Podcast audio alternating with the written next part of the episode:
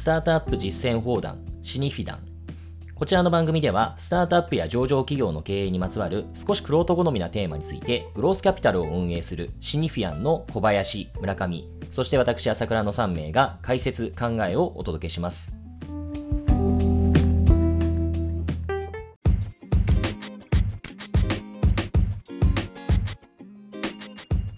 はい、こんにちは。シニフィアンの朝倉です。はい、シニフィアンの小林です。こんにちは、シニフィアの村上です。はい、えー、前回ですね、えー、市場区分の再編に関して、えー、東証東京証券取引所から出されたあパブリックコメントについてお話をしました。で、今回もその続きです。で今回は何かというと、えー、より具体的に言うと、これ、事業計画及び成長可能性に関する事項の開示作成上の留意事項という話でして、えー、なんか非常にややこしく聞こえますけれども、これ何かというと、要は、あまあ、主にスタートアップを我々は念頭を置いてますが、IPO するときの、えー、まあ、なんて言いますか、開示資料の作り込みに関して、えー、成長可能性をもうちょっと具体的に言語化せよというような、まあ、そういった内容なのかなというふうに思います。今回はちょっとこちらの内容についてコメントしていければと思います。はい。もともと、まさにマザーズの上場会社はですね、まあ、証券会社が、主幹事証券会社が、えー、まさにこの会社が高い成長可能性を有しているか否かということを判断して、でそのし、えー、成長可能性に関する説明資料というものを、えー、まさに上場日に、えー、開示するというのが、えーまあ、スタイルというか、あのフォーマットになってたんですね。でこれに対して、あのきちんとこうどういうことをその内容に盛り込んでいくべきか、それをどういうタイミングで出すべきかっていうのを、より今回アップデートしてきたので、実は新興企業にとって非常に影響が大きいことが書かれているので、ちょっとここも今回ご紹介したいなというふうに思った次第です。で、ちょっと今までとこれからみたいなところ差分的に話した方がいいかと思うんで、ちょっと、えー、画面共有しながら、映しながらいこうと思うんですが、今までの方がですね、こちらですね。で、これ高い、あの、東証が出している高い成長可能性にかかる事項の、えー、これま Q&A 的に説明しているものなんですけども、まさに主幹事証券会社が判断することになりますということが書いてますけども、ちょっとどういうことが書いてあるかというところで、まあ、一番わかりやすい表が下の方にあるんで、こちらの方を見ていただくと、まあ、こういうことが書いてありますと。で証券会社はこういうビジネスモデルの特徴とかですね、今後の成長戦略、あと事業環境といったものを証券会社がまあ評価して、でこれを当初もヒアリングするという、こういう形になってました。でそこについて事業計画の合理性をさらに説明するような内容っていうのも、えー、合わせてこう説明してくださいというようなことですね。でこれがあの今書いてあったんですけれども、まあ、これ以外はずっとあのこういう場合はどうなんですかという Q&A がその下にいっぱいこの書いてある資料になるんですが、まあ、実はあのラフにこのぐらいのことを書いてくださいっていうのことが、まあ、前回これまでは書いてあったと。で今回はですね、これがかなり具体的に細分化して言語化されている、こう継続的に開示するということを今回、えー、言ってきてるんですね。具体的に言うと、何か変化があった場合はきちんとそのアップデートを言ってくださいというようなことです。ちょっとその具体性がどのぐらいになったかというと、例えばビジネスモデルっていうのはこういうことを書いてください。でちょっと細かくなるんで中身をいちいち触れないですけども、このビジネスモデル、これ事業の内容、収益構造、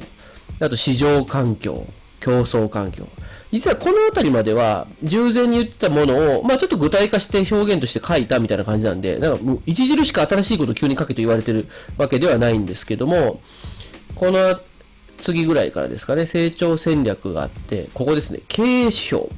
これは KPI としてですね、経営上重視している重要な経営指標について、なぜそれを採用したか、そして、え実績値及び具体的な目標値を記載してくださいと。これ結構かなり具体的なことを書いてるなと思うんですが、おそらくはですね、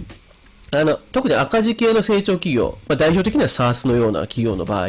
まあ、KPI をもってして事業の進捗が正しく、えー、進んでいるかどうかということを見たいというニーズが当然投資家側にもあります。まあ、そうした点を重視してのかん、えー、これは項目だと思うので、これは結構具体的に書いてきたっていうのは、まあ、一つ新興企業にとって大きなポイントかなというふうに思います。でちょっとまた先進みましてですね、利益計画、これは前からありますね。で、進捗状況もですね、これはなんか記載した事項からの更新内容を記載してくださいとか、達成状況をちゃんとこうアップデートしてほあの開示してくださいといったこの継続性みたいなところをこう意識した表現になってるっていうのは、あの非常に、えー一つの特徴ですね。例えばビジネスモデルや経営仕様の特性によっては1年に2回以上の頻度で開示することも考えられます。といったところ。この考えられますっていう表現が、あの、どのぐらい強制力あるのかっていう話ではあるんですけれども、まあ、あの、1回だけ上場時期出せばいいよっていうのではなくて、まあ、継続的にこういうものをきちんと新興企業としては示していきましょうということが望まれていることは、まあ、確かだと思います。あともう一つ大きいなと思ったのは、このリスク情報ですね。これはあの海外のまあ上場の場合もむちゃくちゃ膨大な量のリスク情報の項目があったりするんですけども、実は日本の部分だと、特に新興企業だと、ここがそんなにこう分厚かったかというとそうでもなかった中で、まあ、しっかりとここについてあの明確に、えー書きましょうということが推奨されていると。でかつそれが上げるだけじゃなくて対応策も含めて、えーきちんと書いてくださいと。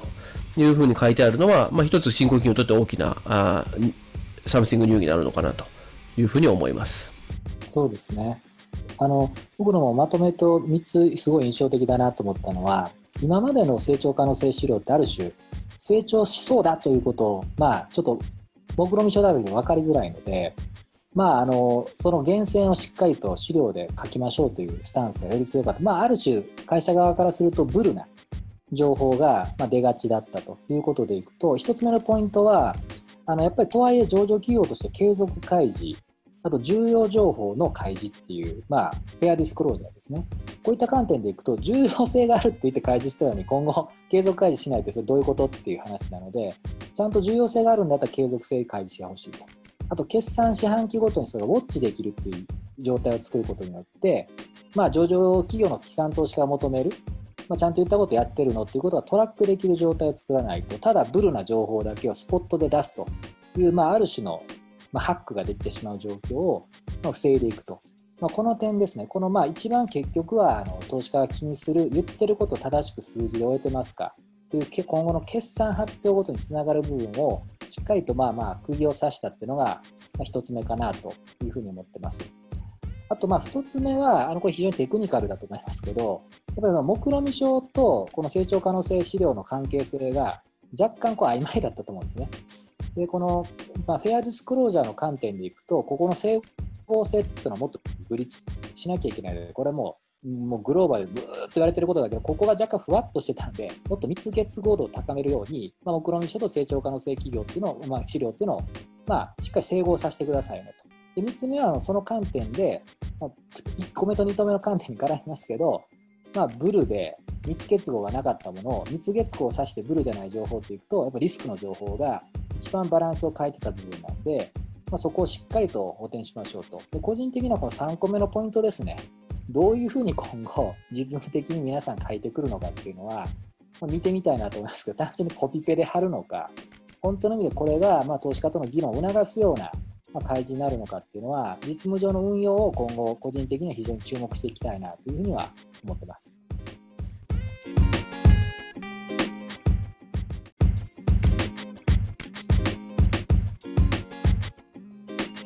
これ、去年、あの KPI に関してですけども、あのフリーが上場して、えー結構、まあ、SARS で、えー重要な指標っていうのを開示したっていう話を、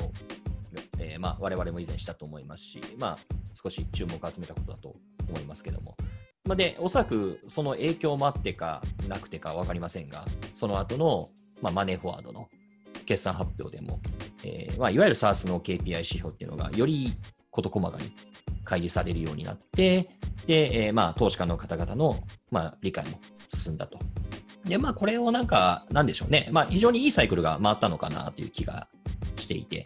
で、それをなんかある種こういった流れを、まあ、東証が促すというのは、まあ、そうしてポジティブなことなんじゃないかなと、個人的には思います。まあ、私たちもね、あの PL 能じゃダメよというような話をよくしていますが、まあ、目先の、えーあの黒字赤字っていうのを、あまりそれにとらわれずに、